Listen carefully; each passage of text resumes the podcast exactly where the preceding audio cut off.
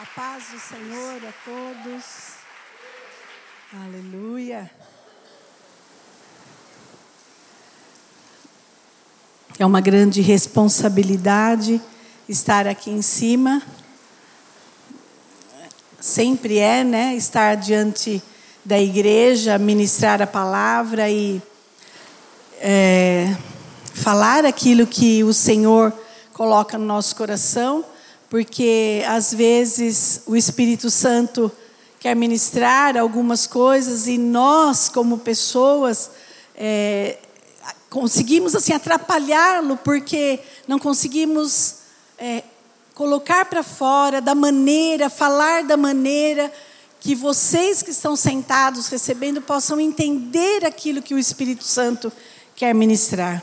A minha oração nessa manhã é para que o Espírito Santo use a minha boca somente para falar aquilo que Ele tem a falar com a igreja do Senhor. A responsabilidade ainda é maior nessa manhã, porque vocês perceberam, né, que só os feras já pregaram. Seja, quem está aqui acampando e participando de todos os cultos? Uh, glória a Deus! E tem sido uma bênção, né? E vocês perceberam que a coisa já começou em alto nível. Douglas ministrando a preparação, arrependimento. Que obra Deus tem feito na vida do Douglas. Como Deus tem dado a palavra para ele, como Deus tem levantado ele no ministério da palavra. Eu creio que Deus tem mudado eles, chamado eles para nova posição. Então, primeiro, Deus começa a mudar e trabalhar, e a pessoa começa já a fazer aquilo que Deus tem colocado, que o Espírito Santo tem levado a fazer, mudando o ministério, e assim tem um reconhecimento do povo. Então depois Deus promove, né? Depois nós vimos o Dani ministrando, o presbítero Daniel, dispensa comentários, né? Porque a igreja já conhece muito bem a palavra dele, a seriedade, o homem de Deus que ele é, um homem de oração, um homem que ouve a voz de Deus. Foi, fomos tão ministrados na entrega. Presbítera Tati, eu tenho que fazer menção de púlpito, né? Ela é minha discípula, mas já passou na frente, está muito bem. Ministrou muito bem, cheia da unção, da graça de Deus e Assim tem sido até aqui. Ontem à noite falar o que do meu amor, né? Não posso falar nada, é verdade. É homem de Deus, tem a palavra no coração. Eu fico espantada que ele senta e em algumas poucas horas ele faz o esboço dele, sai de lá e eu falo: "Ai, hoje ele nem se preparou muito. Meu Deus, o que vai ser dele?" Aí eu sento e começo a orar por ele, né? Ai, pai, usa, Senhor, coitado, usa esse vaso somente nas tuas mãos. Ele não está tão preparado assim, não teve tanto tempo, né? Mas quando ele começa a ministrar, o Espírito Santo começa a falar e pega a igreja, né?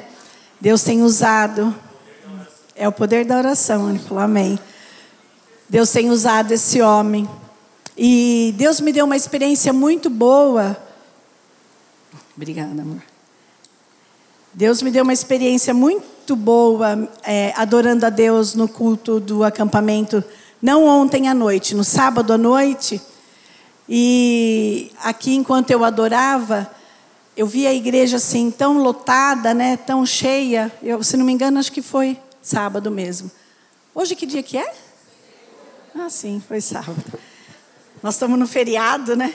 Então a gente perde a noção. E aí eu estava adorando o Senhor ali e abri meus olhos para frente, assim, cantando ao Senhor com as minhas mãos erguidas, e ouvi a voz de toda a igreja. Não lembro quem estava ministrando.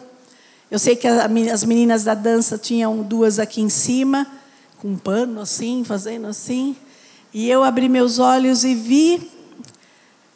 E eu pude, Deus me fez lembrar de nove anos, quase dez anos atrás, quando nós chegamos em Catanduva, e a coisa que eu mais sentia falta, eu já falei isso para a igreja, mas tem muita gente nova, né? Então eu quero repetir. a coisa que eu mais sentia falta era da família? Sim, sentia falta da família. Sentia muita falta da minha mãe, do meu pai, da Lia. Deixa eu fazer menção que ela está aqui, né? Da Lia, do Glauco. Sentia muita falta da família, dos familiares. Sentia falta também é, da, dos amigos, né? De toda a estrutura. Mas, queridos, diante de Deus eu posso dizer, eu já falei isso muitas vezes, o que eu mais sentia falta, o que o meu coração gritava, era por ver um povo, uma igreja estruturada, adorando e servindo a Jesus como era em Tupéva. Pensa que nós saímos de lá numa igreja grande, completamente estruturada, com todos os ministérios funcionando muito bem. E nós também, né? Quantos anos nós ficamos lá? 30? 20? É, tem 30 que eu me converti já, eu acho, ou mais. 20 anos no ministério, servindo, nos doando, entregando, conhecendo aquele povo, sendo usado por Deus muitas vezes para servir aquele povo. E de repente você diz sim para um chamado e você cai no lugar onde só tem você e sua família e não tem igreja. É muito difícil, queridos. Talvez para você hoje que está sentado aí e faz parte da igreja aqui, você nem consiga entender o que eu estou falando. Mas pensa que era somente a minha casa numa célula de quarta-feira. E a gente estava até falando com o Fabinho ontem que era exatamente assim, a gente se sentia meio vagabundo espiritual. Porque nós saímos de uma igreja que de segunda a segunda trabalhava e servia. Todos os dias a igreja está aberta e tem algo para se fazer, de segunda a segunda. E chegamos numa cidade onde era só nossa família e a célula era na quarta-feira com a nossa família, até que chegasse mais pessoas. Então o sábado era vazio. O domingo então nem se fala, né? Tinha nada para fazer, lá ficava nós, a gente dava um passeio com as crianças, porque eles eram bem pequenos ainda, e voltava para casa, e isso me, me fez muita falta. Muita falta. E eu pensava, como vai ser? Meu Deus, até, até chegar gente, até treinar as pessoas, até, bom, primeiro, até a pessoa converter, até a gente ensinar, até treinar, até a pessoa estar tá preparado para poder ser levantado no ministério, até ela começar a fazer. Meu Deus, olha que falta de fé, né? Vai anos e anos e anos. Quando que nós vamos ter um grupo de louvor, Senhor? Que dificuldade que era só o Márcio no violão, depois chegou a Tati no teclado, né?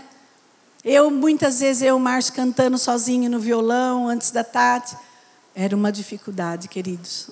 E aí Deus, no sábado à noite, quando abri meus olhos, o Senhor falou: a igreja está aí, está preparada.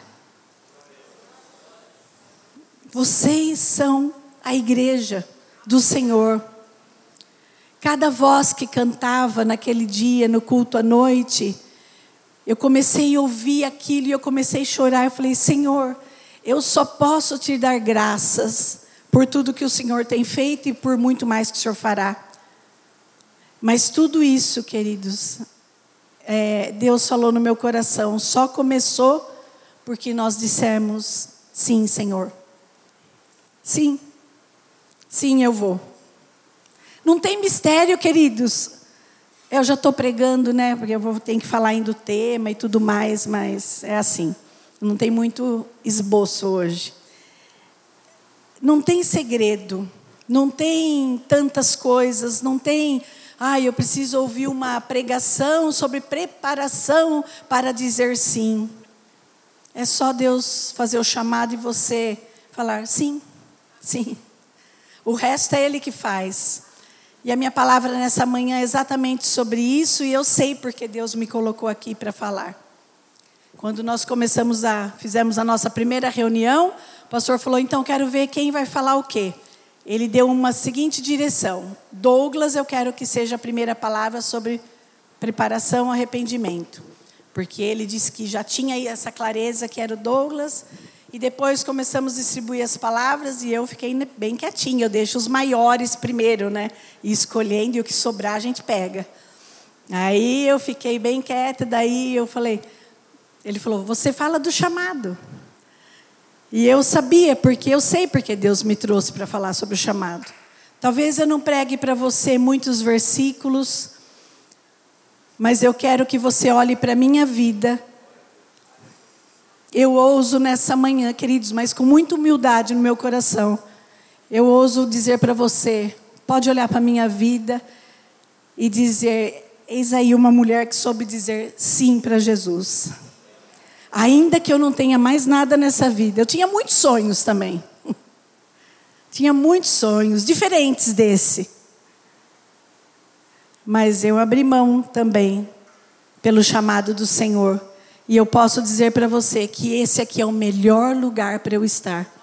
É o melhor lugar. Eu amo a igreja Cristo Salva. Eu amo. Quando Deus ministra sobre sonhos, eu já falei isso para Tati. Falei, é uma coisa engraçada que eu não tenho mais. Ah, eu quero comprar, eu quero vender, eu quero, eu preciso tanto ter. É uma coisa estranha. Não tenho mais isso dentro de mim. Sempre quando fala dos sonhos, de entregar sonhos ou de colocar diante de Deus, sonhar os sonhos de Deus, sempre vocês estão meu, no meu sonho. A igreja passou a ser prioridade na minha vida. E isso, queridos, é só por causa do chamado.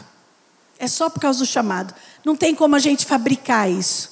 Então eu sonho com a igreja crescendo, eu sonho alcançar Catanduva, eu sonho uma multidão de jovens, eu sonho com um templo muito maior, eu sonho com muitos de vocês que estão sentados olhando para mim nessa manhã. Eu sonho em ver vocês aqui no púlpito ministrando, pregando, orando. Eu sonho com células lotadas, eu sonho com duas ou três células em cada bairro de Catanduva. E eu sei que acontecerá. Eu sonho com uma escola grande poderosa, que aplique os princípios bíblicos. Eu sonho com crianças que têm desejo de estudar e não pode pagar um bom colégio. Eu sonho com essas crianças dentro da escola. Eu sonho, eu sonho que essas crianças vão viver, vão poder fazer uma faculdade, vão se render, não só elas, os pais virão por causa da bolsa que elas vão ganhar. Eu sonho com isso. Eu sei que Deus vai levantar pessoas poderosas nessa igreja. Há anos atrás, Deus nos deu uma palavra que Deus traria para Cristo Salva Catanduva pessoas influentes da sociedade. Ele já começou. Diga, ele já começou. Diga, eu estou aqui. Amém? Você é influente em Catanduva. Deus vai trazer homens de dinheiro para levantar, para suprir o reino de Deus. Homens que às vezes vão ter só esse chamado. Usar todos os seus recursos no reino. Para que o reino avance, para que ele cresça, para que ele alcance a muitos. Amém? Então a minha palavra nessa manhã é sobre o chamado de Jesus na nossa vida. Eu quero que você abra a palavra de Deus em Mateus, capítulo 4, o versículo 19.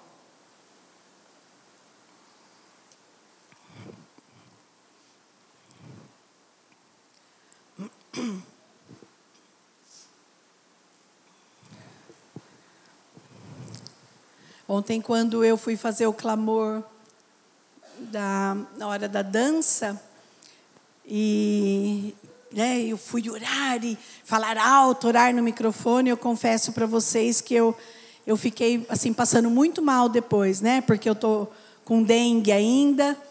Começou na quinta-feira, eu fiquei muito mal. Na quarta-feira, quinta-feira, eu fiquei muito mal. Sexta, e aí ontem, que achando que já estava melhor, que era só aquela pinicação assim, tinha descido só para a mão, mas depois que eu fiquei em pé, orei assim, né? Aí me deu um abatimento, assim, uma canseira muito grande. Falei, misericórdia, meu Deus, como eu vou ficar de pé amanhã? Falei, mas eu vou pregar nem que for sentada, né? E, e a cabeça da gente fica bem voada. Não sei quem já teve, não sei se é com todo mundo. É uma coisa muito ruim. Os seus pensamentos ficam é, meio soltos, você quer se concentrar nas coisas e não consegue. E ontem me deu um certo desespero à noite que eu fiquei na minha casa fazendo esboço E eu já tinha estudado, eu já tinha orado, eu já tinha, tinha a palavra no meu coração e não conseguia escrever, fazer um esboço. E aí, né, eles chegaram depois lá do, da chácara e eu estava já surtando. Eu falei, me ajuda a fazer um esboço. Então, o esboço é do meu esposo. Eu não sei se eu vou usar. Ele que eu falei e ele escreveu. Mas eu creio que o Espírito Santo vai conduzir. Amém? Então, diz assim, queridos: olha só. Depois que o Espírito Santo trabalhou em toda a história, né? Foi trabalhando na história Primeiro, porque Adão pecou e Deus já tinha o plano perfeito que era enviar Jesus. E o Espírito Santo trabalhando na história, preparando o caminho, levantou João Batista. João Batista prega arrependimento. Depois é, vem o nascimento de Jesus. É, depois vem o crescimento de Jesus. Jesus é levado ao deserto, tudo isso conduzido pelo Espírito Santo. Eu quero que você guarde nessa manhã que é o Espírito Santo quem nos conduz, ou deve ser. Se você é uma pessoa de Deus, é o Espírito Santo que te conduz. E aí chega nesse momento da vida do próprio Jesus que Jesus tem uma missão, ele veio para trazer salvação, para é, aproximar, levar o homem novamente de volta a Deus, porque Adão pecou, porque Adão caiu, e todos aqueles que foram nascendo em série começaram a nascer com a semente do pecado. Então, precisava de um plano perfeito, e o plano perfeito era Jesus. E Jesus então começa, sai do deserto, como nós ouvimos ontem, foi levado ao deserto pelo próprio Espírito Santo, e lá venceu. E quando ele sai do deserto, Jesus começa então a chamar pessoas, porque agora aquilo que ele era, o seu caráter, o seu chamado, a sua missão, ele também queria passar para outros homens, para que chegasse até nós. Amém? Então diz assim: Jesus dizendo: Vinde após mim, e eu vos farei pescadores de homens. Aí Jesus chama André, Simão, chamado Pedro, começa a chamar os primeiros discípulos. Começa a fazer um convite para aqueles homens. Esses homens já, já tinham estado com Jesus, já estavam, tinham feito já uma viagem com ele por ali, mas voltaram para a sua profissão. E eles estavam nos seus barcos, pescando, arrumando, consertando redes, mas um pouquinho antes você vai ver que eles estavam no mar da Galileia, à beira do mar. E eles conheciam Jesus. Mas agora Jesus faz um chamado para eles, para que eles sigam Jesus. Quando Jesus nos chama, primeiro nós temos aquele encontro com o Senhor. Né? Entregamos nossa vida, começamos a viver para Ele, mudamos, né? temos canções, cantamos, adoramos, mudamos nosso jeito de viver. Mas chega um dia que Deus também faz um chamado para o nosso coração, que é a nossa missão. É um projeto de Deus para a nossa vida. É um plano que Deus tem para a nossa vida. E desde que a gente se converte, a gente começa a servir ao Senhor, e aí a gente já começa, né? Uns querem ir para o ministério infantil, uns vão cantar, outros vão dançar, mas eu quero dizer que há uma missão maior para todos nós, que é vir após Jesus, segui-lo, é ser como Ele. Esse, essa é a primeira missão. É ser como Jesus. É caminhar como Ele caminhou. E esses homens começaram a caminhar com Jesus então são os primeiros discípulos. Eles estavam bem perto, eles estavam ao lado, eles começaram a ver o que Jesus fazia, eles começaram a ouvir como Jesus falava. Eles começaram a ver os milagres que Jesus fazia, eles participaram daquilo. E eles começaram a se tornar como Jesus. Assim tem que ser conosco. Nessa manhã eu creio que Deus vai chamar muitos desse lugar para um compromisso mais próximo, mais perto. Sabe, algo algo você e ele só. O chamado é muito individual. Essa missão que Deus tem de pregar o Evangelho é de trazer salvação para esse lugar onde você está, é para todos, e foi isso que Jesus fez. Primeiro de tudo, quando Jesus chama, vinde após mim, ele começa, ele cuida de nós, ele começa a nos tratar. Então, primeiro de tudo, um discípulo de Jesus tem que ser parecido com ele. Ele começa a tratar o nosso caráter, ele começa a tratar as nossas, nosso jeito de ser. Quando nós chegamos na igreja e nos convertemos, nós trazemos, né, conosco jeitos, maneiras da nossa criação, do mundo, muitas influências. Mas quando Jesus chama você para ser discípulo, não mais multidão, mas discípulo perto, ele começa a tratar você de perto.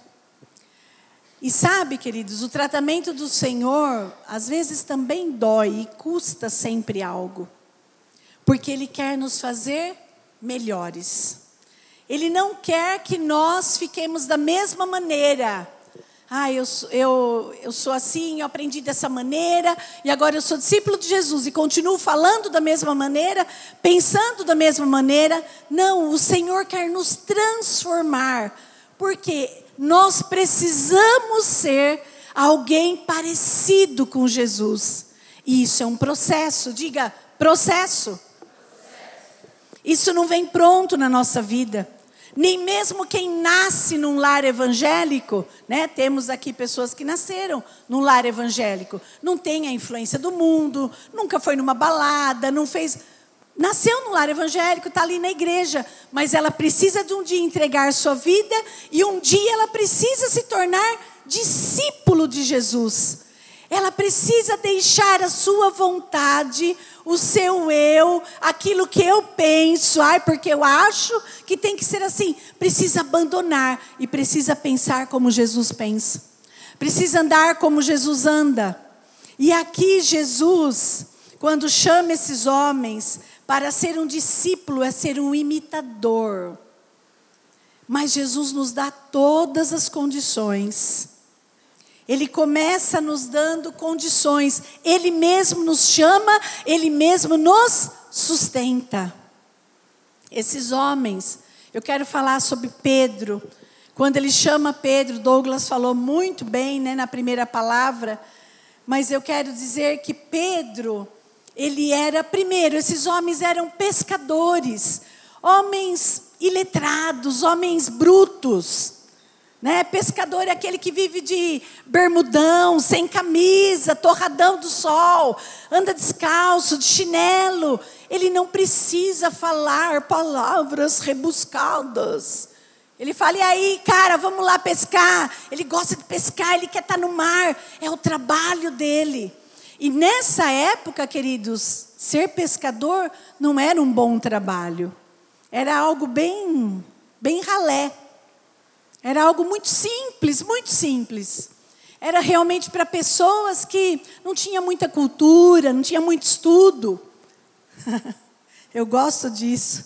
Jesus vai atrás desses. Tinha os doutores da lei, tinha os fariseus, os saduceus, estudavam por mais de 40 anos a palavra, a lei, sabiam tudo, batiam no peito, achavam que eram. Jesus não foi chamar esses. Jesus vem até esses homens na beira do mar da Galiléia e fala: Vem, segue-me. Porque Jesus Se tem coisa que não impressiona Jesus, é aquilo que nós sabemos. Ah, eu sei, eu já estudei, eu me preparei, eu sou tal. Nossa, eu li 50 mil livros por ano. Não impressiona Jesus. É bom estudar? Muito bom. E temos que estudar, nos preparar, conhecer. Sim, é tudo muito bom. Mas isso não é um fator para você ser chamado para ser discípulo de Jesus e caminhar com Ele, para ser imitador. Jesus pega coisas improváveis. A palavra de Deus fala que o Senhor chama as coisas loucas desse mundo. Ele não chama os preparados. Talvez você esteja aí no seu lugar. Isso Deus falou comigo na hora da adoração hoje. Talvez aqui na nossa igreja tenha alguém, mais que uma pessoa, dizendo assim, pastora, como é que eu vou chegar um dia tá aí? Eu tenho desejo, porque eu sei, quando a gente é jovem, a gente vê as pessoas pregando, ministrando, orando e as pessoas caindo no poder.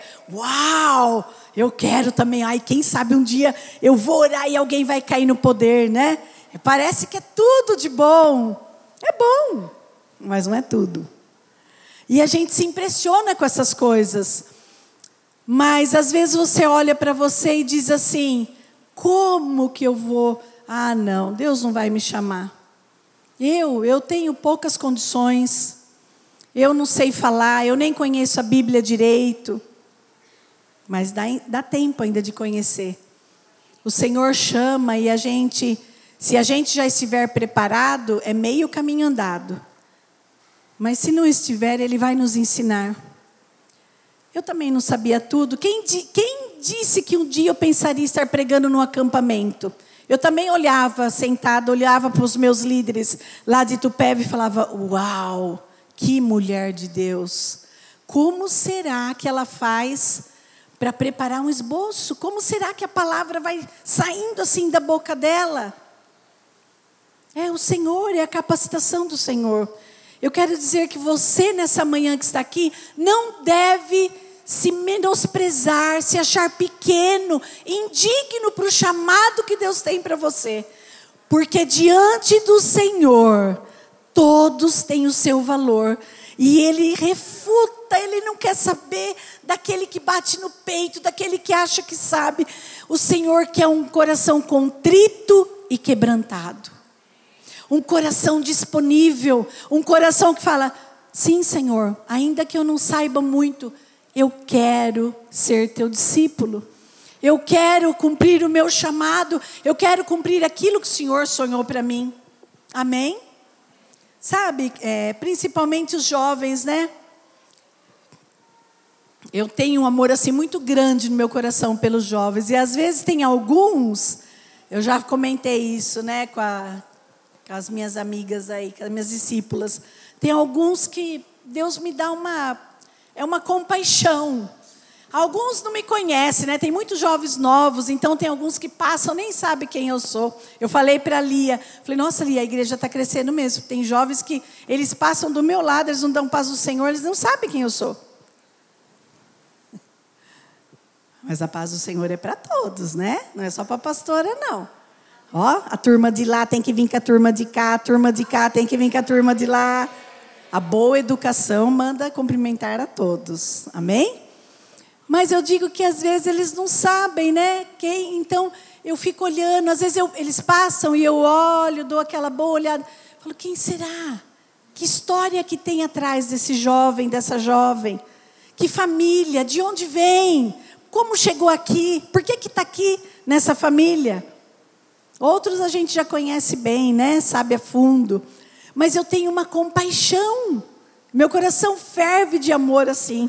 Porque eu sei como é difícil ser jovem cristão. As tentações, as lutas, o namoro, ou a falta dele, né? Quem não tem. Ai, que difícil, eu quero um varão. Tem umas que já estão de joelho, quase no milho, fazendo penitência que o varão não chega, mas vai chegar, vai chegar. Nome de Jesus, eu profetizo que vai chegar. Eu vejo jovens, tão jovens casados, né? Eu falo, Senhor, meu Deus, casamento é tão difícil. É bom, mas é difícil. É uma grande luta. E eu quero dizer, querido, que não importa a sua vida, a maneira que você chegou, o importante é seu coração. O Senhor está olhando para você nessa manhã. Jesus vai chamar muitos e Deus tem algo muito específico na tua vida. Eu quero te aconselhar a você abrir mão dos teus sonhos para sonhar aquilo que Ele tem para você, que é muito melhor, infinitamente melhor, infinitamente melhor. Amém?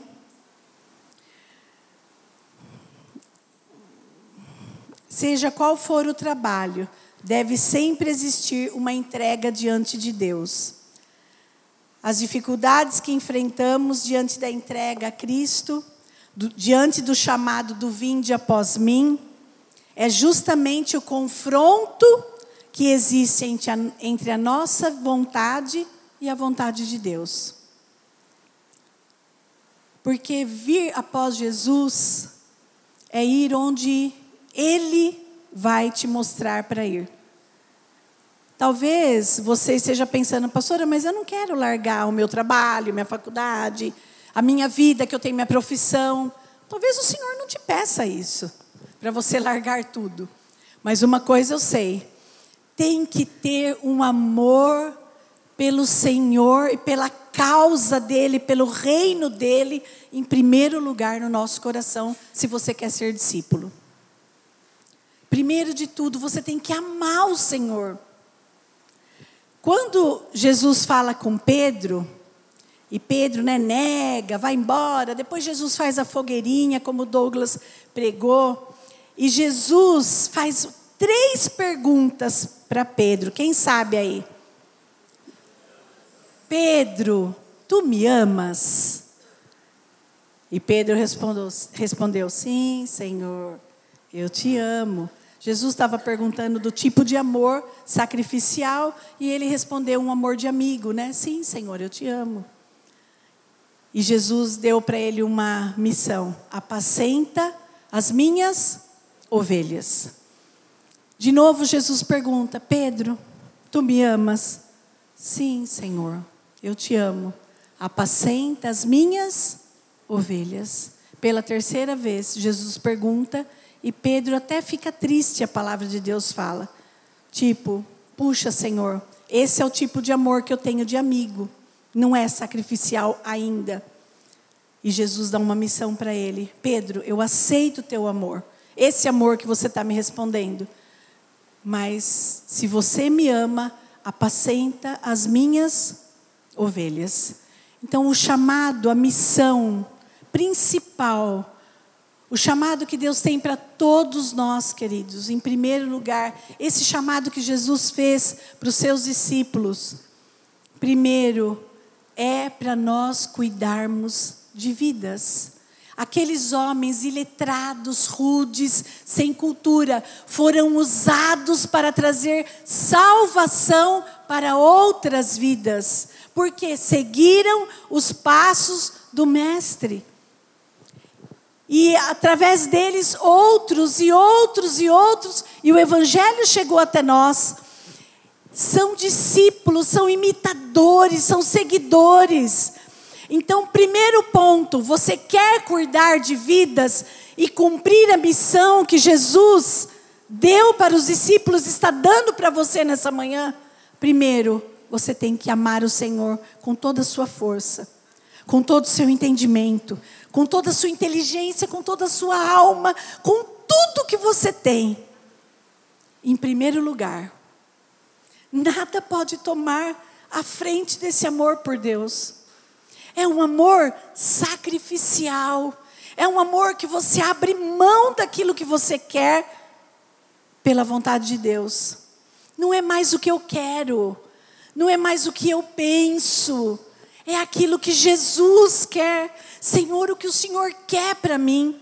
Senhor, o que o Senhor quer? Quais são as vidas que o Senhor tem, que o Senhor vai trazer, que eu vou atrás, o Senhor vai colocar na minha mão para cuidar, para ensinar, para discipular.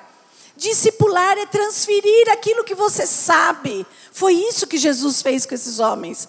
Iletrados, sem experiência nenhuma, largaram a sua profissão para seguir o Mestre. Porque o chamado também fala de deixar para trás coisas.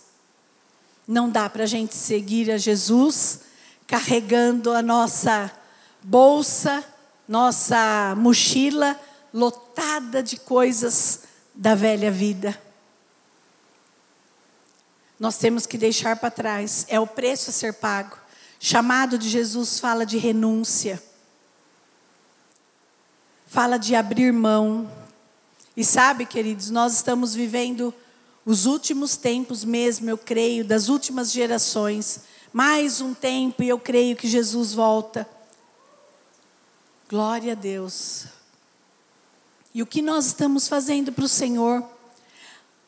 Pedro, André, Tiago, João, o próprio Senhor Jesus já fez a parte dele. Como nós estamos fazendo a nossa? Eu tenho a responsabilidade, cada cristão tem a responsabilidade de cumprir o seu chamado. E sabe o que acontece muitas vezes? Nós nos fechamos dentro da igreja, achando que tudo isso aqui é o máximo dos máximos e deixa o povo lá fora. Hoje a maioria está de ressaca, já dormindo, para ir voltar à noite no carnaval. São pessoas que estão perdidas, estão morrendo, estão indo para o inferno. E nós devemos estar aqui com um propósito. Eu venho para receber esse espírito de avivamento, para que eu saia daqui para fora, para trazer as vidas, para discipular. Discipular dá trabalho, queridos, dá muito trabalho. Por isso que tem que ser, primeiro, o amor tem que ser a Deus. Quando Jesus perguntou para Pedro: Tu me amas? Apacenta cuida da minha igreja, cuida das ovelhas. O amor tem que ser a Deus primeiro, senão você não aguenta. Depois o amor pelas vidas. Se não for a Deus, a gente não suporta o peso do chamado. Dá trabalho. Mas uma coisa é certa, queridos, há tanta alegria no nosso coração quando nós realizamos aquilo que Deus tem para nós. É o melhor lugar, é a melhor coisa a fazer. E aqui, é, Jesus nos chama para um compromisso. Primeiro, queridos, eu quero que você abra um texto. Estou pulando aqui já, eu vos farei. Bom, não vou falar do eu vos farei. Jesus confiou esse chamado e ele mesmo, quando ele chama, eu vos farei pescadores de homens. Quem ia fazer em quem? Jesus nos discípulos. Eles sabiam pescar, queridos. Isso eles sabiam bem, pescar peixe. Eles não sabiam pescar homens. É uma metáfora, né? É ganhar vidas, trazer vidas para o reino. Jesus usou uma metáfora, então ele estava fazendo uma comparação. Olha, até agora você viveu sua vida pescando, pescando muito bem. Mas agora eu tenho um novo chamado para vocês. Eu vou fazer de vocês pescadores de homens de almas. E nós não conseguimos, queridos, se não for pelo Espírito Santo. Nós não conseguimos chamar almas se não for debaixo da condução do Espírito Santo e do poder dele. Então, Jesus, ele nos dá essa missão também hoje, mas ele nos sustenta, ele nos respalda. Uma vida de oração, uma vida de leitura da palavra, uma vida de compromisso com o corpo de Cristo, porque não tem crente, eu oro, eu jejuo, eu faço tudo, mas eu só não quero ter comunhão com a igreja. É uma mentira. Se você não tem comunhão com a igreja, você não faz parte do corpo. A igreja é o corpo de Cristo. Ele é o cabeça. E nós somos o seu corpo. Nós devemos estar ligados, unidos, debaixo do mesmo mover. Presbítera Tati falou da palavra que o Douglas deu na sexta passada sobre a onda do mover. A onda do mover do Espírito Santo, ela vem rápido, ela se forma e ela passa. Queridos, eu tenho uma notícia para dar. Aqueles que não estão participando das ministrações do acampamento vão ficar fora da onda do mover do Espírito. É muito triste. Mas vocês que estão aqui, estão recebendo de Deus, se enchendo da palavra, ouvindo, aprendendo, vendo a direção que o Espírito Santo tem dado para que esse espírito de avivamento venha à igreja. Vocês vão surfar altas ondas. Altas ondas. Ondas mais de 15 metros eles pegam os surfistas. Nós vamos muito além. Nós vamos muito além. Nós vamos surfar nas ondas do Espírito de Deus. E o Espírito de Deus leva aqueles que são guiados pelo Espírito para onde Ele quer. Hoje eu estou aqui, amanhã eu estou lá na minha casa trabalhando, mas Deus tem um chamado para mim, lá na minha casa. Quando a gente fala de chamado, a primeira coisa que vem à cabeça é o chamado missionário. Eu vou largar tudo, vou na África, sempre na África, né? não sei porquê. Ninguém quer fazer chamado no Brasil? Vai, vai lá para os ribeirinhas, né? tem bastante. Né? Primeira coisa que vem falar de chamado, ai, vou ser missionária. Eu quero ser na Disney, né, Tati? Tatiane está querendo ser lá na Flórida. Em abril ela vai ser missionária lá na Flórida. Mas a gente pensa em chamado missionário aquele sofrimento, indo longe, sendo picado pelos borrachudos. Querido, nós vamos ser missionários aqui mesmo em Catanduva. Sem ser picados pelo mosquito da dengue. Nome de Jesus. Sempre tenha no seu trabalho, é o seu lugar. O seu campo missionário é onde você está. Você está dando aula? É lá, é lá. Você tem que ser testemunha de Jesus. Uma testemunha de Jesus fala como Jesus. Eu, às vezes, fico indignada, essa é a palavra, eu vou usar. É forte, mas é, é, é verdade. Espera aí.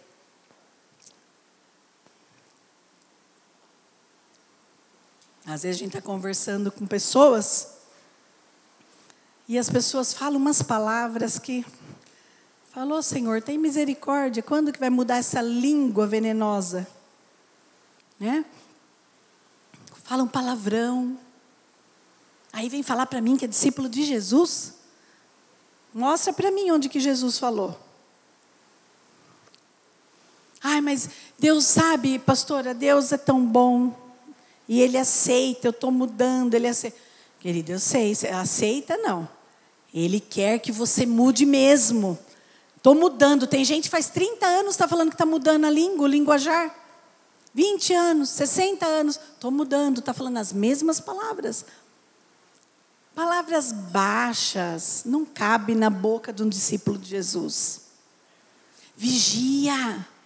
Mas como que a gente muda? Ai, eu estou orando, pastora. Eu estou orando para Deus mudar minha boca, porque eu não quero mais falar palavrão, eu não quero mais falar o que eu falava. Não é só orar, é você não falar. Porque mesmo quando a gente está aqui em cima, queridos, o Espírito Santo não toma nossa boca e começa a falar sem eu saber o que eu estou falando. Muito menos quando a gente está na vida diária. Ai, eu não queria falar quando eu vi, falei. Não, não, isso é uma mentira, é uma desculpa esfarrapada. Você queria falar. Sabe por quê? Porque está dentro de você, está no pensamento, está no coração. Um discípulo de Jesus tem palavras diferenciadas. Nós vimos na vida de Pedro, quando Jesus chama esse homem, um homem que era né, nervoso, cortou a orelha de um, ele, tudo ele queria responder na frente, ele era impetuoso, mas Jesus foi trabalhando e ele se deixou ser trabalhado. Porque depois, quando Jesus ressuscita, quando Pedro é curado lá na fogueira, quando ele diz sim para Jesus: Eu te amo e eu vou cuidar das tuas ovelhas, da tua igreja.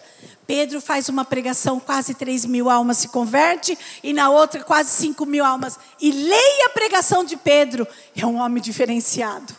Ele fala pelo Espírito. ele se deixou moldar pelo Espírito Santo. Houve nele uma disposição de dizer sim, eu quero mudança. Não dá para discípulo de Jesus não ser uma pessoa honesta, íntegra. Por favor, abre lá agora sim. Deixa eu ver se o meu bem marcou. 1 Timóteo 4,16. O apóstolo Paulo, escrevendo a Timóteo, dá essa advertência aqui: olha, tem cuidado de ti mesmo e da doutrina. Continua nestes deveres, porque fazendo assim salvarás tanto a ti mesmo como aqueles que te ouvem. Primeiro, o discípulo de Jesus tem que cuidar da sua própria vida. Vai, igreja. Não é da vida do outro. O discípulo de Jesus cuida da sua própria vida. Como? Espera um pouco, tem deveres, tem doutrina, palavra, aquilo que a palavra fala, a maneira que a palavra me leva a me conduzir. É assim que eu devo andar. Eu tenho que olhar para mim, como eu estou, o que eu tenho falado, como eu tenho sido. Porque o ministério de Jesus é um ministério de exemplo. Não é um ministério, queridos, cristão, não tem o ministério do faça aquilo que eu estou falando, mas não faça o que eu faço. Isso é uma mentira diabólica. No reino de Deus não tem lugar para isso. No reino de Deus é eu sou um exemplo e um padrão para os fiéis. Eu sou, tem que começar comigo. Eu não posso discipular, cuidar de outras pessoas se eu não sou um bom exemplo. E até mesmo quando eu erro, até mesmo quando eu peco, porque os líderes pecam, eles também erram, estão sujeitos. Eu falo para essas discípulas né, que eu tenho, que eu cuido, eu sempre falo, até mesmo quando eu estou errada, eu quero mostrar, eu quero dar o exemplo de me arrepender, de colocar meu, meu rosto no pó e de me humilhar, primeiro diante de Deus e depois diante delas e pedir. Eu não tenho nenhuma vergonha. Elas estão aqui, elas sabem. Quantas vezes já falei, queridas, eu quero que vocês me perdoem, mas olha, eu estou com essa fraqueza. Sim ou não? Porque o líder, o discípulo de Jesus, ele tem que ser um exemplo em tudo. Ele errou, ele tem que ser um bom exemplo de ter arrependimento, de voltar onde errou e de se levantar, pedir perdão e continuar, até mesmo quando erra. O que eu vejo, infelizmente, na igreja de Jesus são líderes que colocam uma grande máscara e querem viver como se estivessem acima de tudo e de todos. Deus rejeita o soberbo. Deus rejeita o orgulhoso. Mas até mesmo nós temos que ser um padrão no meu comportamento. Paulo estava dando a dica para Timóteo: Timóteo, cuida de você mesmo. Cuidado não cuidar demais da vida dos outros e se perder no caminho. Cuida de você mesmo. Volta para a doutrina, volta para a palavra. Siga, move a sua vida, anda no chamado segundo a palavra, para que você seja um. Eu tenho que fazer uma menção aqui, né? Ai, gostei dessa palavra menção, estou usando bastante hoje. Já, já perceberam, né? Eu estou vendo a carinha da minha irmã, então antes que ela fale, falo eu. Ó, esperta que eu sou. Pega essa, viu, igreja? Quando vocês forem pregar. Gostei dessa palavra. Olha, se tem alguém que é um bom exemplo na minha vida, é o pastor Márcio. Alguém aqui já viu o pastor Márcio mandando alguém fazer alguma coisa e ele sentado? Daniel, você que está com ele há anos e anos e é o primeiro discípulo. Já viu, Daniel? Você já viu o pastor chegar no culto, sentar no lugar dele ali, ficar sentado lendo a Bíblia? Sem cumprimentar a igreja? terminar o culto e não ir dar abraço, correr para a porta, pegar um, cercar aqueles que querem fugir, né? Ele vai lá na calçada. Ele vai lá na calçada, ele sai que ele sai vazado. Às vezes eu quero falar com ele, não dá nem tempo.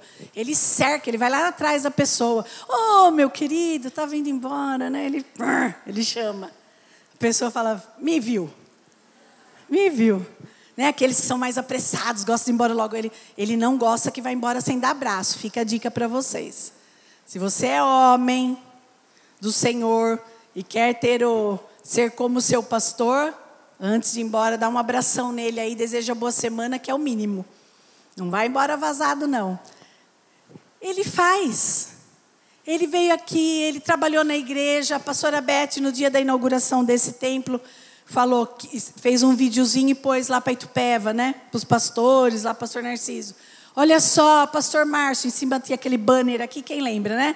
Aquele banner gigante, lá estava ele em cima de uma escada, pondo banner para ficar bem certinho, bem retinho. Já tinha feito tantas coisas, todo mundo ajudando, mas ele estava. Ele não estava em casa preparando a palavra deitado. Ele fica até o último, ele faz, ele é mão na massa.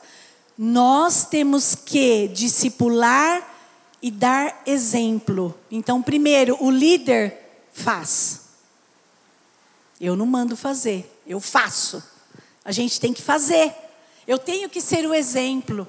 Então, nisso, seu pastor é um bom exemplo para você. Homens de Deus, amém? Obrigada, Renan, pela sua força. Só o Renan quer ser como pastor, e mais alguns. Temos que ser um bom exemplo, temos que fazer, cumprir o chamado, mostrando como faz, não é falando como faz. Às vezes a gente vê, né, é, líderes que tem pessoas mais abaixo dele e as pessoas não estão realizando. É porque algum problema está nele. Como diz o nosso pastor Narciso, né? Se a igreja tem problema, a culpa é nossa, né? Do pastor e da pastora. Nós não transferimos a culpa para a igreja. Nós reconhecemos que algo de errado estamos fazendo e que precisa ser melhorado, precisa ser mudado. Amém? Isso é um líder do Senhor, é aquele que diz sim para o chamado. E talvez você me veja aqui e você pense assim que eu sempre, né, fui pastora. Mas eu quero dizer que Jesus me chamou há muitos anos atrás. Quando eu me converti na Igreja Batista, eu era uma adolescente entrando quase na juventude, uma adolescente ainda. E depois que eu entendi sobre Jesus, eu recebi a palavra dele e depois eu comecei a ver uma moça que chamava Rose, Rosi, que dava aula para crianças e eu comecei a ouvir aquelas histórias para ser auxiliar dela e ela contava história missionária e um dia um pastor também fez contou uma falou de, uma, de missões. E aquele dia meu coração queimou, dizendo assim: Eu quero, Senhor, eu quero sim ser usada na obra no reino. Eu falei igual o, o profeta Isaías: Pode enviar a mim para onde for. E eu até pensei que eu fosse mesmo para Jocum, para missões, mas não era o que Deus tinha para mim. Eu fui levando a minha vida como cristã, mas sempre no meu coração eu tinha um chamado de Deus. Eu nunca pensei em ficar sem fazer nada para Deus. A minha vida inteira. Eu me dediquei, eu trabalhava, eu, eu dei aula para criança, eu fazia EBF numa outra cidade. Ai, gente, sem estrutura nenhuma, louquinha de tudo. Quem sabe o que é EBF? Isso, glória a Deus. É uma escola bíblica de férias. E olha só, eu vou contar um testemunho rápido meu da EBF. Comecei com aquele amor por Jesus, um chamado dentro de mim que queimava no meu coração. Eu tenho que fazer. Agora eu sou de Jesus. Agora eu tenho que fazer alguma coisa. Eu preciso. Eu tenho que servir esse Deus de amor que fez tudo para mim. Porque, queridos, eu sei de onde eu saí. Eu vim de uma família boa, mas eu fui abusada quando eu tinha nove anos. Isso marcou profundamente a minha vida. Por isso que eu falo, pais, mães, cuidem de seus filhos.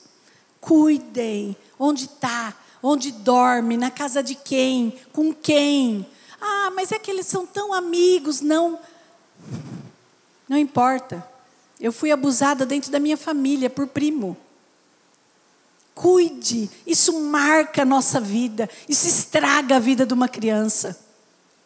E por anos eu carreguei bem escondido, dentro de mim, o pecado, o peso do pecado, do erro, de não poder falar nada para ninguém, ninguém da minha família nunca soube. E eu carreguei por muito tempo.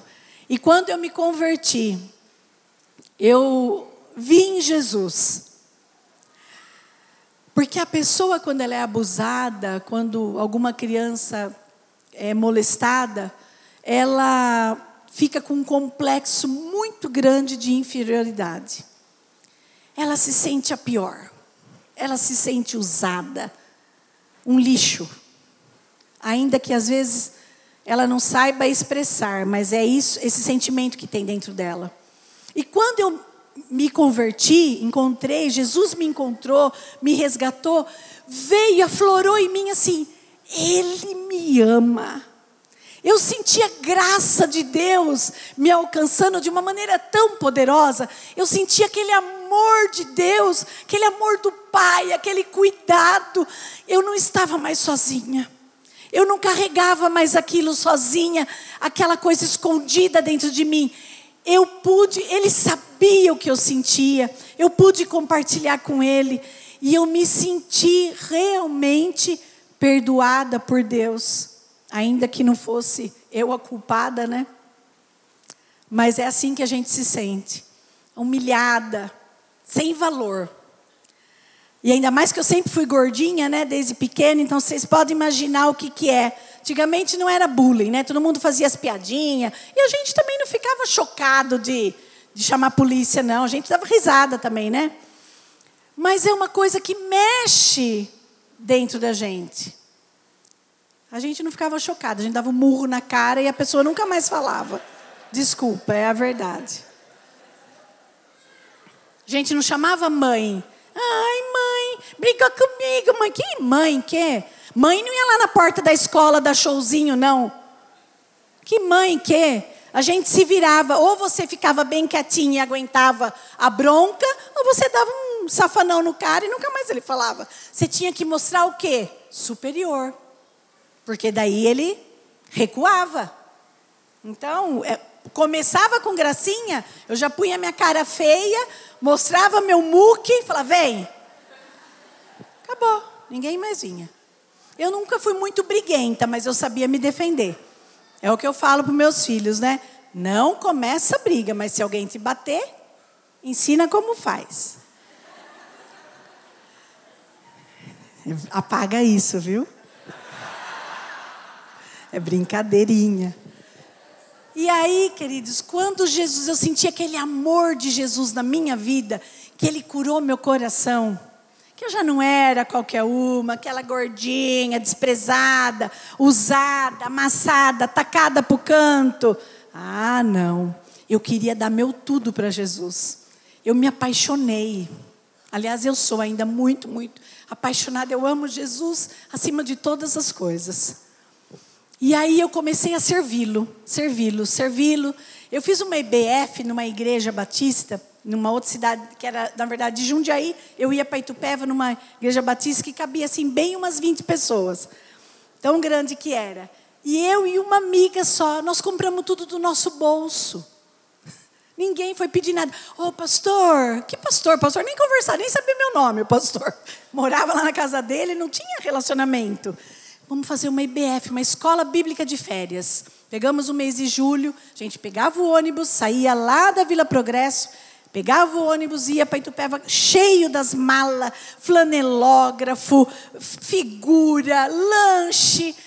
Quem já fez EBF, Raquel sabe, é muito material para as crianças. Não tinha projetor, tinha que pôr aqui, escrever e virar assim as músicas naquele papel, manilha. E aí a gente levava tudo no ônibus, todos os dias, uma semana. E eis que estou lá, ministrando, dando aula para as crianças, as crianças tudo de coroinha, a gente fazia, dava. No, no fim, tinha lanche. E aí, sabe o que acontecia? Aqueles meninos mais malandro, que não quer nada com Jesus, eles iam só por causa do lanche. Mas eles ouviam a palavra. Então a gente contava as histórias bíblicas, né? E lá ficava a criançada. E aí tava lá um dia, fala daqui, fala de lá, chegou a hora do lanche. Quem que tá lá na IBF? Fica de pé, meu amor.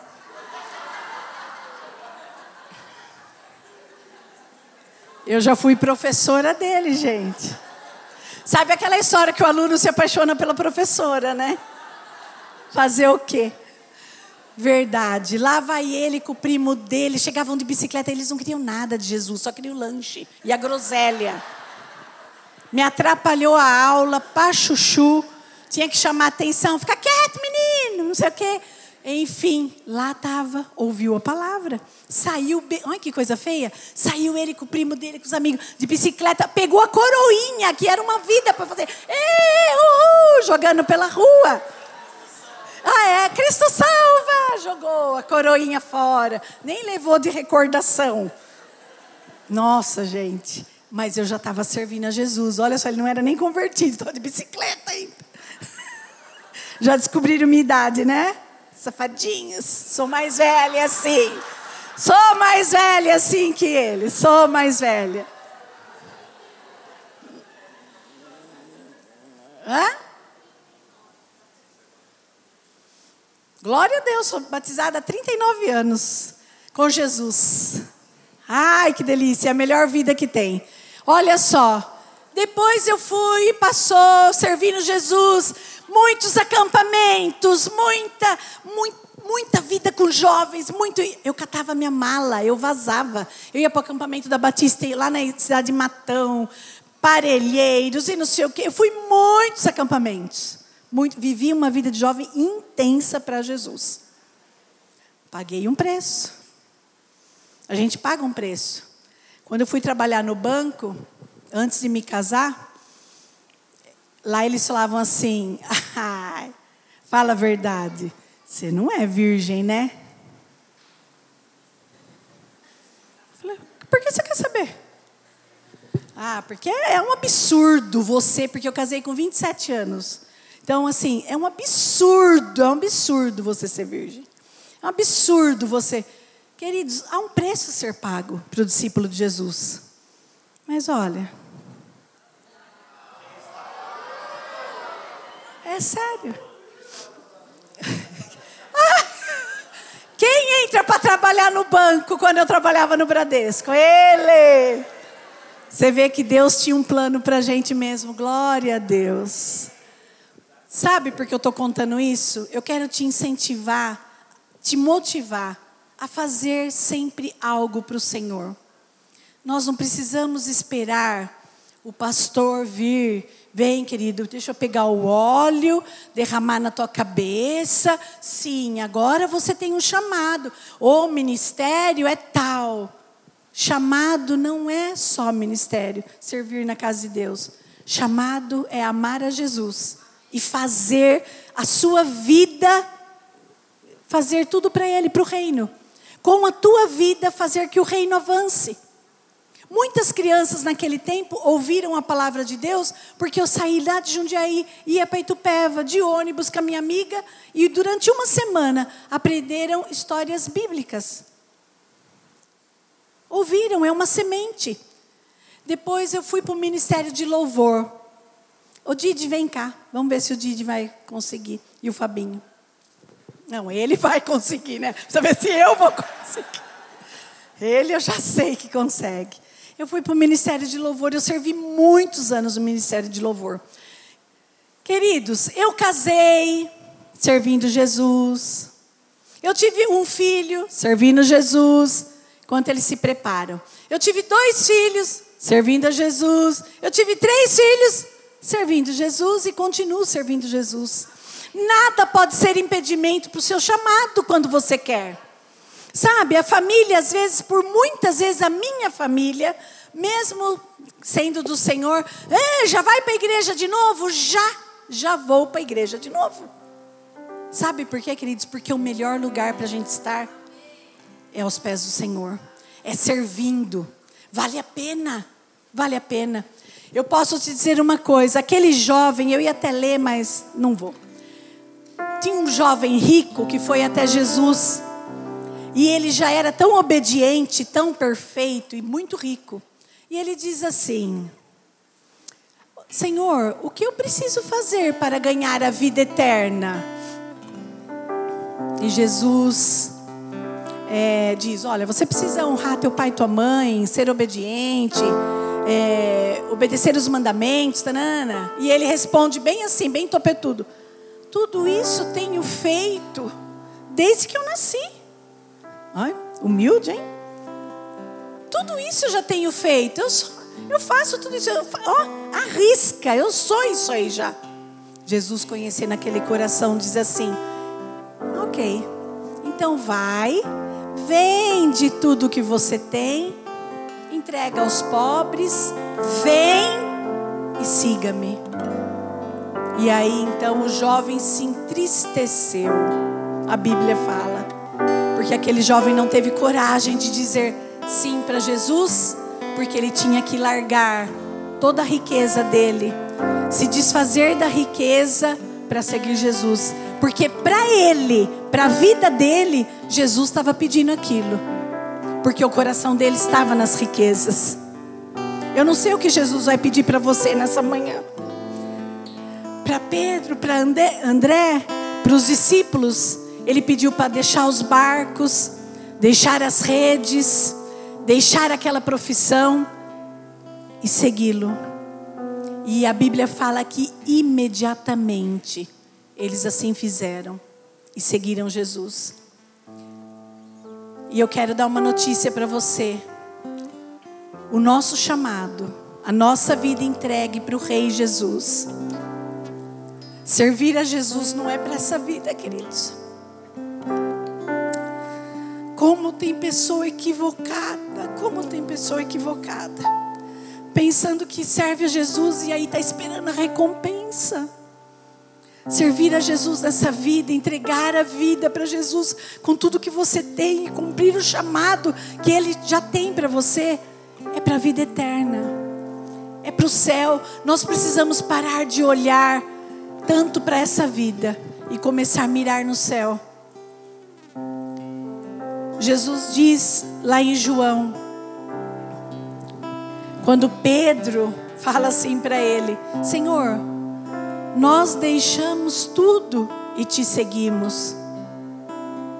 E Jesus diz assim para ele: Não há ninguém que deixando tudo por amor a mim, não receba cem vezes mais nessa vida e na futura. Mais pais, mais filhos, mais irmãos, provisão o Senhor é provedor, é Ele quem faz. Quando nós viemos para cá, queridos, não pense você que a igreja que isso salva, que é uma igreja muito rica, né? Muito boa, com provisão, sustento. Lá de Tupéva, quem conhece sabe que é grande. Nós não viemos com nenhuma promessa de nada. Hoje eu penso e falo, que loucura, hein? Que loucura! Meu marido foi muito louco por Jesus.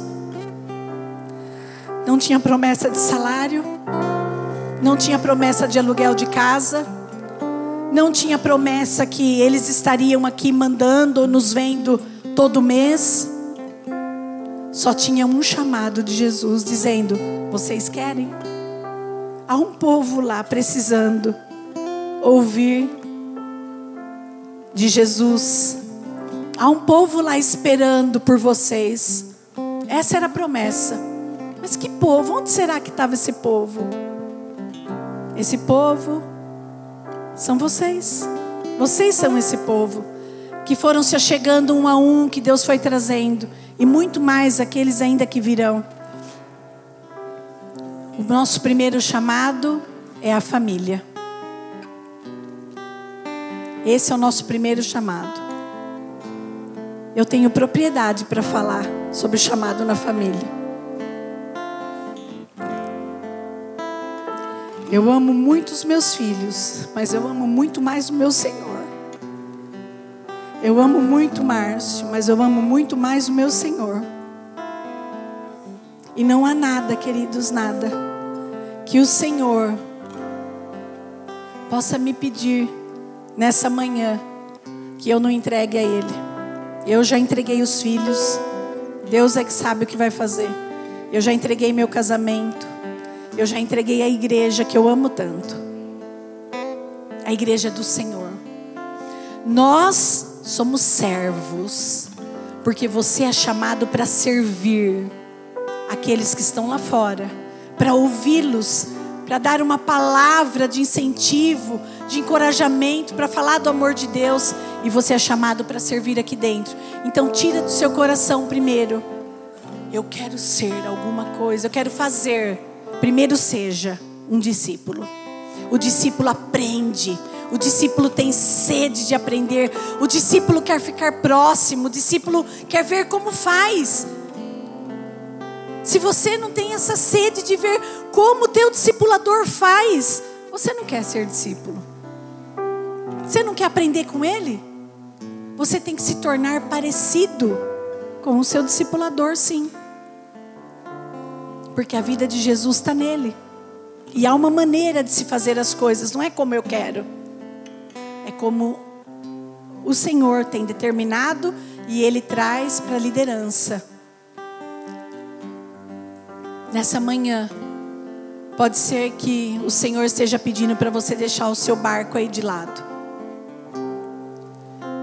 Eu sei no meu coração que dentro dessa igreja, hoje, desses que estão aqui, Deus tem um chamado muito forte. E tem pessoas teimando, batendo cabeça, porque não querem, têm medo de entregar diante de Deus. Pode abrir mão, querido, porque o Senhor só vai te colocar em algo muito, muito, muito melhor do que onde você está.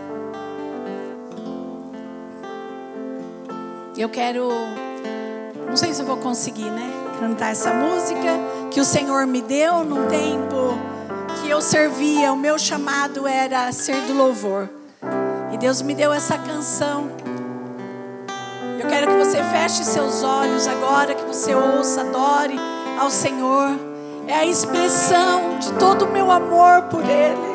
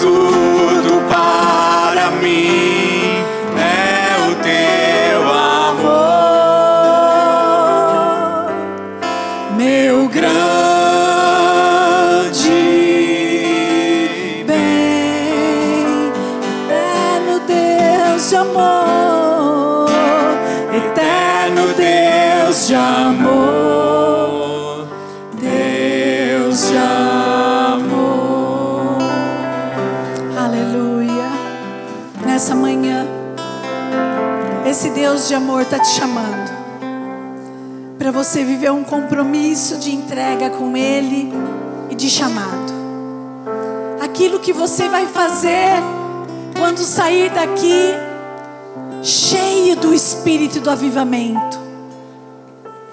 Aquilo que você vai servir a igreja, o trabalho.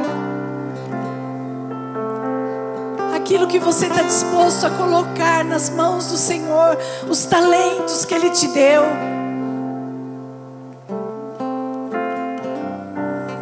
Igreja, eu só fui receber uma unção na minha cabeça, um reconhecimento, quando eu já estava aqui em Catanduva depois de um ano como presbítero.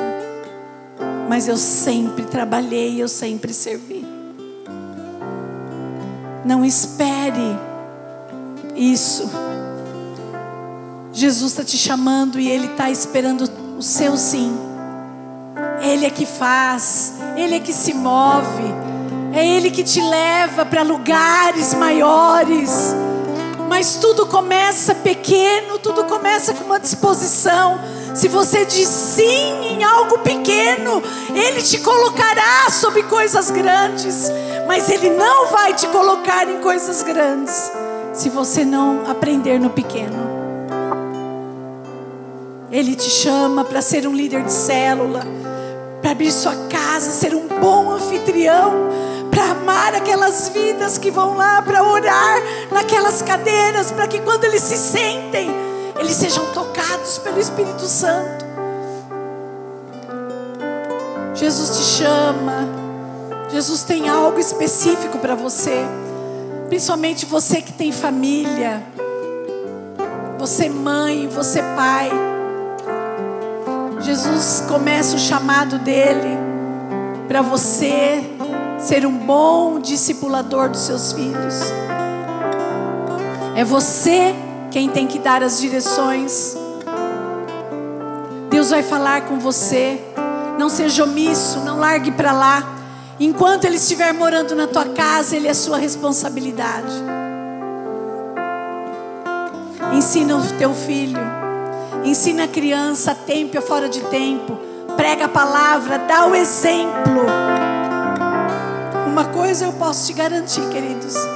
Os nossos filhos viram o nosso exemplo, porque senão eles não estariam aqui. Eles são tão apaixonados pelo reino quanto eu e o Márcio. Eles servem ao Senhor de coração. Isso é chamado. Teu chamado jovem começa hoje. Diga sim para Ele. Sim, eu decido esperar. Sim, eu decido fazer a coisa certa. Sim, Senhor. Eu vou deixar minhas redes, eu vou deixar o mundo. Sim, Senhor, eu vou deixar as tentações de lado. Sim, Senhor, eu vou mudar meu jeito de falar. Sim, Senhor, essa roupa não é mais para mim. Eu sou tua discípula, eu sou tua filha, eu sou teu filho. E Ele te chama nessa manhã.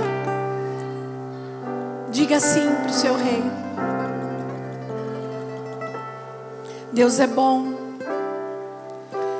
Mas antes de tudo, você precisa amá-lo de todo o teu coração. Nós vamos ouvir uma ministração agora.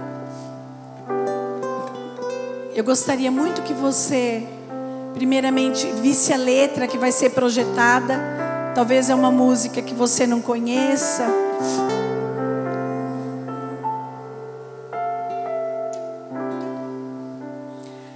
Depois que o Senhor me deu essa música, e deu muitas músicas para o Márcio, né?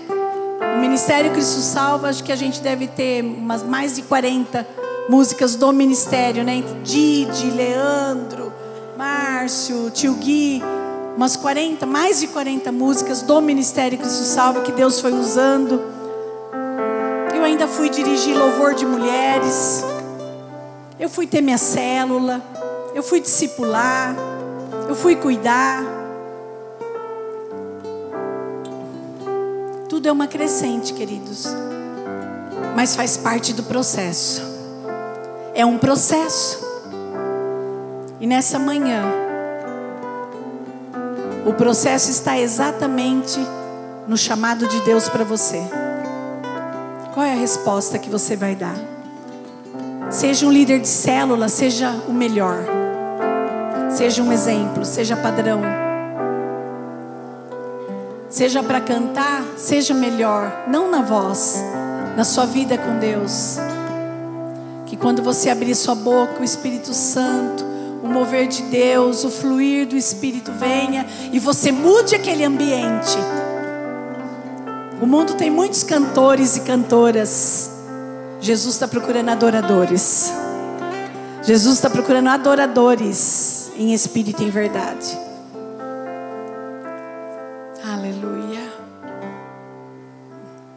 queridos. Pode